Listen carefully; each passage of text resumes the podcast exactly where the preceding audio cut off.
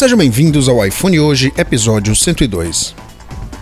A justiça aceita pedido de recuperação judicial da Oi. O Spotify afirma que a Apple não quer aprovar a nova versão do seu player por motivos de sou o dono da bola. E o Android N já tem um nome oficial, Nougat. Finalmente chegaram no meu doce preferido, torrone de amendoim, ainda que boa parte da internet prefira Nutella. WhatsApp é multado por se recusar a quebrar sigilo de mensagem. Eu sou Alexandre Costa e este é o iPhone Hoje, episódio 102.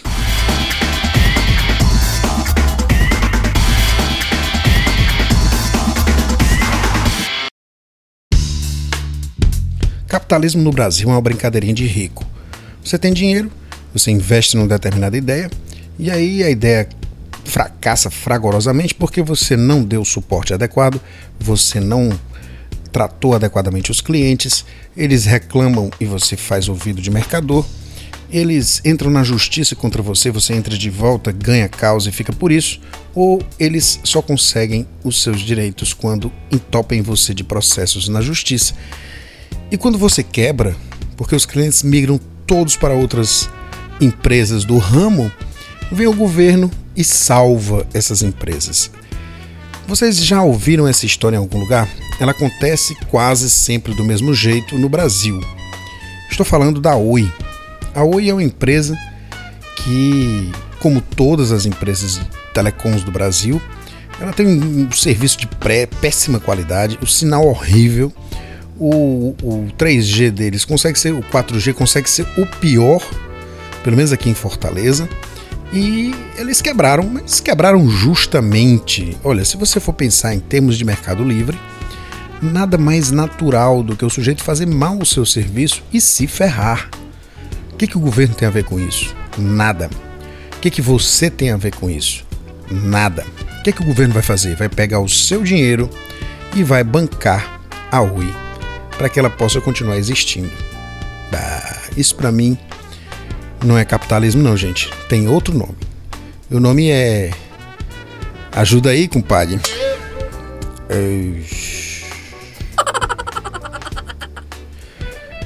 Vou te dizer, viu, meu? Mas enfim, é Brasil, né? Fazer o quê?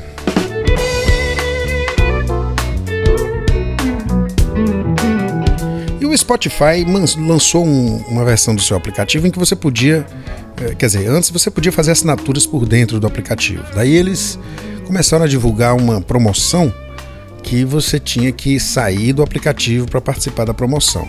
Parece que a Apple não gostou muito da ideia e simplesmente barrou o aplicativo e agora eles estão usando essa situação de barramento do aplicativo como uma espécie de bandeira contra a Apple, uma, uma faixa anti-Apple nessa história.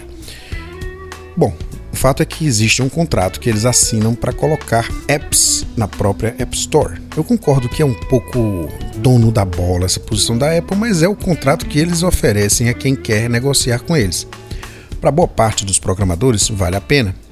Cabe a um concorrente em potencial ou qualquer coisa parecida, o cara bom, eu não quero jogar de acordo com essas regras. Daí você vai publicar no Google Play, vai publicar noutra, noutra freguesia, né? Correto?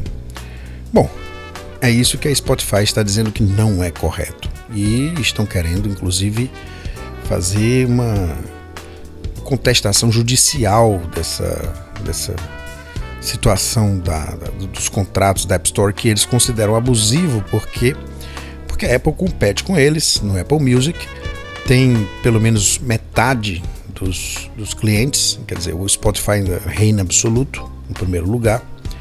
Tá?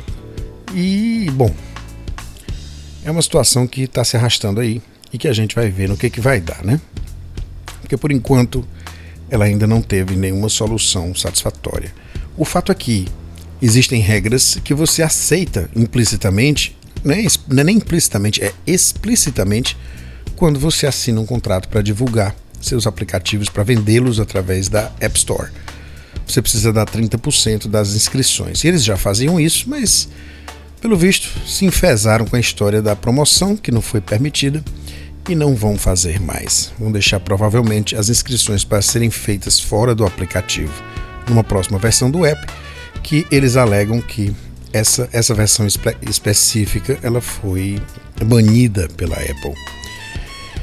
Esse é o resumo desse quid pro quo entre Apple e Spotify. Spotify continua, segue sendo um serviço espetacular de música. Eu migrei de volta para o Apple Music porque, bom, estou avaliando melhor o serviço, houveram melhoramentos, vai chegar o iOS 10 logo logo. Então a gente vai vai avaliando devagarzinho. Talvez nos próximos meses eu fique um pouquinho no Apple no, no Spotify, porque você pode variar, né? Não é uma coisa que você fica preso só se quiser. O Apple Music ele se torna muito mais funcional, o próprio aplicativo Music, quando você assina, porque aí você de dentro da sua própria biblioteca, você sai pesquisando o mundo inteiro, né, de, de, de, músicas e tudo mais.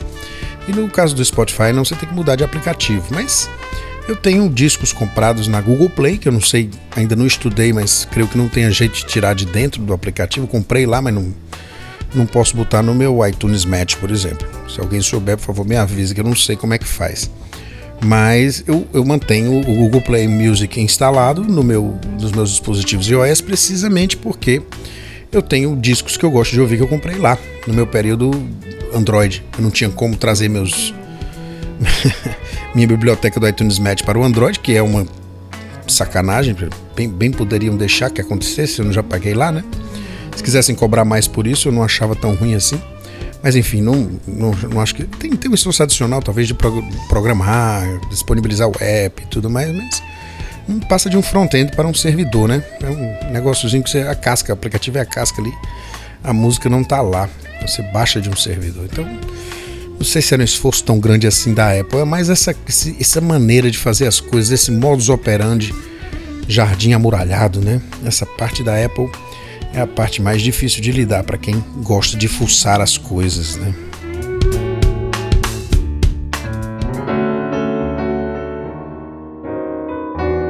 E o Android N adotou o nome oficial do meu doce preferido, Nougat, ou torrone de amendoim. a internet inteira prefere o Nutella, né? Mas o Android N não é mais Android N, agora é Android Nougat. É uma notícia que já tem dois ou três dias, mas vou deixar registrado aqui no iPhone hoje só para dizer que eu não esqueci do robozinho verde.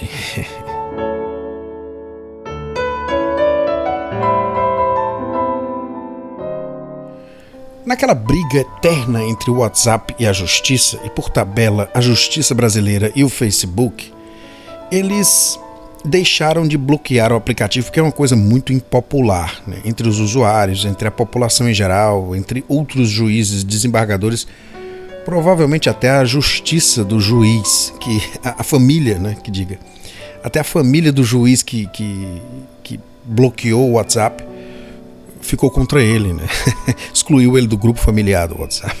Enfim, é, é, foi uma decisão extremamente anti, antissocial essa do juiz bloquear o WhatsApp.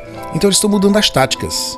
O que, que eles estão fazendo agora? Eles não estão mais bloqueando o WhatsApp. Eles resolveram bloquear dinheiro, olha só. E não é dinheiro do WhatsApp, porque o WhatsApp não tem escritório no Brasil. É dinheiro do Facebook. Eles vão ficar bloqueando o Facebook por uma coisa que talvez, provavelmente, eles nem possam fazer. O que, que eles querem? Eles querem liberação das mensagens. Tá? Eles querem que o, que o, o WhatsApp dê acesso a mensagens de traficantes, provavelmente. Né? São vários, vários problemas que envolvem a justiça, mas esse especificamente tem a ver com tráfico de drogas. E aí o que acontece é que o WhatsApp antes se negava a colaborar e agora ele por força da própria tecnologia de encriptação, ele não é mais capaz de colaborar nem que queira, porque as mensagens são todas encriptadas. Então não tem como eles dizerem o okay, que vamos liberar, porque eles não têm como, eles não têm a chave de encriptação. É encriptado ponto a ponta, só quem pode ler é quem recebeu quem enviou a mensagem. Se o camarada apagar, morreu. Eles não guardam nada no servidor. Já era uma característica do WhatsApp, diferente do Telegram, por exemplo, que eu acredito que também não tem escritório no Brasil. Às vezes tem um Telegram BR lá no Twitter, mas às vezes é só uma agência de publicidade que eles contratam ali para fazer marketing. Não existe a empresa no Brasil. Então, por falta da empresa, a gente. A justiça não tem quem processar. O fato é que todas essas coisas elas mexem num assunto delicado, que é essa história da liberdade de expressão e da privacidade. Né? Se eu tenho o direito de falar em privacidade com quem eu quiser e de um jeito que a justiça não tenha nenhum acesso, nem se quiser, nem se tiver uma ordem judicial para isso? Essa é uma pergunta bem simples, é sim ou não, né? Independente do que eu faço, porque eu posso estar fazendo isso porque, sei lá, eu não quero que ninguém veja o tom da minha conversa com a minha esposa, ou não quero que ninguém saiba que eu tenho um amante, ou, coisa desse tipo, né? Pessoas fazem coisas que não querem que as outras saibam.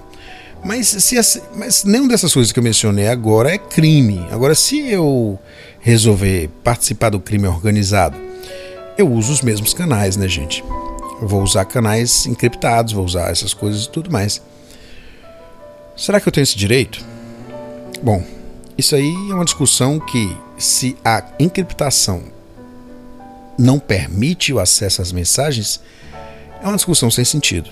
Vocês não acham? Então, se a tecnologia fecha e eu não tenho, a não ser por força bruta, e vai levar um milhão de anos para eu pegar uma máquina como aquela que foi fechada por falta de energia, tá? e botar para trabalhar por um milhão de anos para quebrar a encriptação do negócio. Mesmo que eu tenha acesso a esse tipo de tecnologia, seria um desperdício de energia, de tempo, de tudo. E no final eu teria acesso a algo que talvez já até tivesse perdido a validade numa investigação em curso, que é uma coisa muito dinâmica, né? Enfim, o que, que, você acha? Eu, eu, eu, tenho minhas dúvidas aqui. Eu não, não eu fico. Essas são coisas do mundo digital moderno que a gente fica em dúvida. Porque se o cara se recusa a. Quer dizer, o cara está é, tá cometendo um crime. Vamos dizer que seja pedofilia, espalhando fotos de crianças pela internet. A gente quer ter acesso a esse cara, assim, para pegar o cara e enfiar na cadeia e impedir que as crianças sejam machucadas ou prejudicadas. A questão é: a gente vai usar esses meios? É possível que a gente use esses meios? É legítimo? Acho que não há dúvida de que seja legítimo, mas em não sendo possível, a empresa tem que ser penalizada? E se ela for penalizada, será que você não está penalizando a empresa por proteger a privacidade dos seus clientes? Fica para vocês raciocinarem aí.